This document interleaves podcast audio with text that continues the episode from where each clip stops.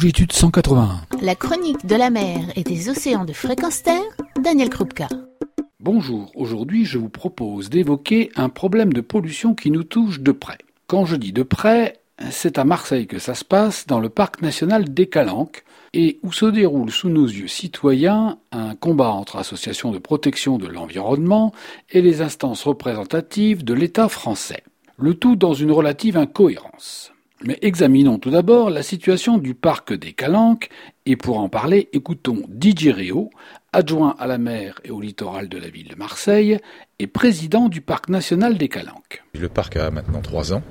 Euh, il est sûr qu'il a fait peur à un certain nombre d'acteurs, d'acteurs associatifs, de pratiquants euh, divers et variés de toute activité de sport, de loisirs, activité économique. Et aujourd'hui, les gens s'aperçoivent que finalement le parc peut aussi être apporteur de bénéfices, qu'il peut apporter une image de la pratique euh, qui est faite en cœur de parc.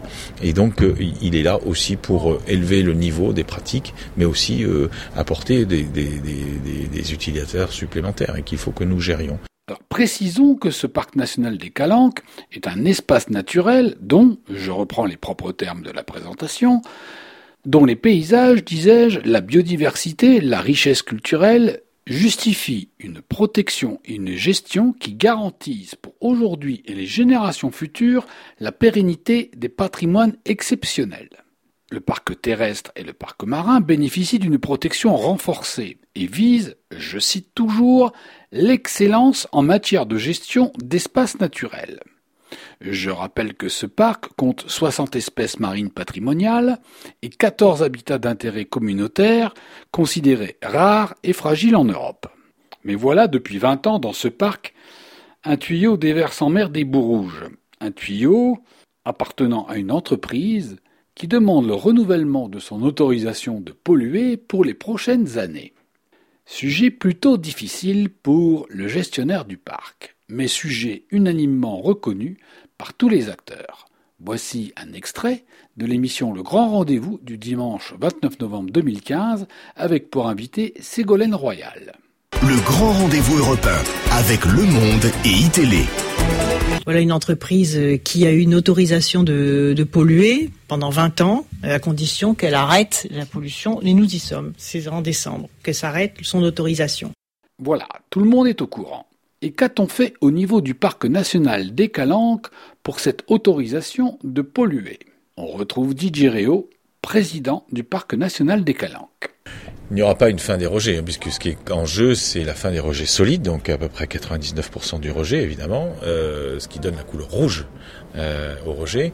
Euh, il y aura la demande d'Alteo, c'est de continuer à rejeter son eau de traitement, euh, qui est chargée en métaux lourds, nous le savons, qui est au-dessus des normes européennes euh, de rejet, nous le savons. Ceci dit, euh, nous sommes là pour faire appliquer bah, l'arrêté qui sera pris, le parc sera là et mettra la pression pour qu'Alteo fasse le nécessaire sur son rejet et le traitement de son rejet dans les meilleures conditions possibles et qu'il le fasse un rejet qui soit conforme aux normes européennes.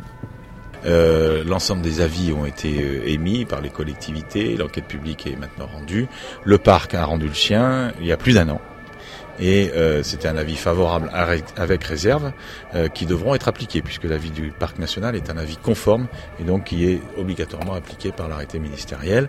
Euh, et donc aujourd'hui nous sommes dans l'attente de la décision de la ministre et de, la, de, de l'écriture de l'arrêté. Et je pense qu'honnêtement les avis euh, qui ont été émis par les différentes instances sont tournent autour de celui du parc et euh, je ne pense pas que l'avis de la ministre soit loin de celui du parc. Le parc donne donc un avis favorable avec réserve pour le groupe industriel Alteo, ce qui semble un comble quand on vise, je le rappelle, l'excellence en matière de gestion d'espaces naturels. Qu'en dit Madame la Ministre? Les déchets qui doivent être rejetés en mer, est-ce que vous faites confiance à l'industriel pour leur purification également?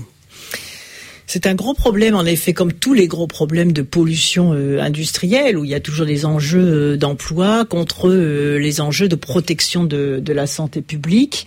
ma priorité, c'est la protection de la santé publique. Je ne suis pas favorable à ce renouvellement. Maintenant, on discute, on est en démocratie. Hein. Ce qu'il faut, c'est maintenant inventer la mutation de ce site. C'est-à-dire qu'est-ce qu'on fait? Il faut inventer les mutations. On a vu d'autres mutations industrielles. On va pas continuer euh, à polluer avec des métaux lourds euh, et certains déchets radioactifs la Méditerranée. Euh, pendant en plus la conférence climat, on ne va pas ne pas entendre les pêcheurs qui ont parfaitement observé la fragilité du tuyau qui conduit ces bouts d'épuration jusqu'à un canyon en pleine Méditerranée. C'est pas parce que c'est sous la mer c'est pas parce que c'est sous la mer qu'il faut rien voir. Alors voilà, c'est un problème de santé publique et on peut se demander quelles seraient les actions concrètes qu'on pourrait prendre euh, pour le cas où effectivement un renouvellement ou un accord ou une transition pourrait être pris.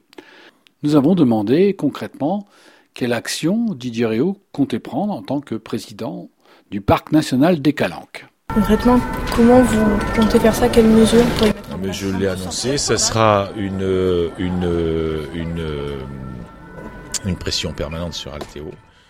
Euh, la première action que je prendrai avec le conseil d'administration, c'est d'aller sur site d'Alteo, de leur demander montre le processus de fabrication, le processus de traitement des déchets, du rejet, et de voir quelles sont les solutions qui sont déjà envisagées, parce que j'espère qu'ils en ont envisagé, euh, pour euh, diminuer la teneur polluante du, du rejet. Voilà, donc ça c'est la première chose. Et puis tous les ans, on aura un rendez-vous avec eux pour voir quelle est l'action qu'ils ont menée pendant cette année. Tous les cinq ans, une clause de revoyure de leur arrêté qui pourra être mise en œuvre par le préfet à la demande du parc. Alteo ne sera plus seul. Alteo ne sera plus euh, face à l'indulgence coupable de l'État, il sera face à la, la, pression permanente du parc national.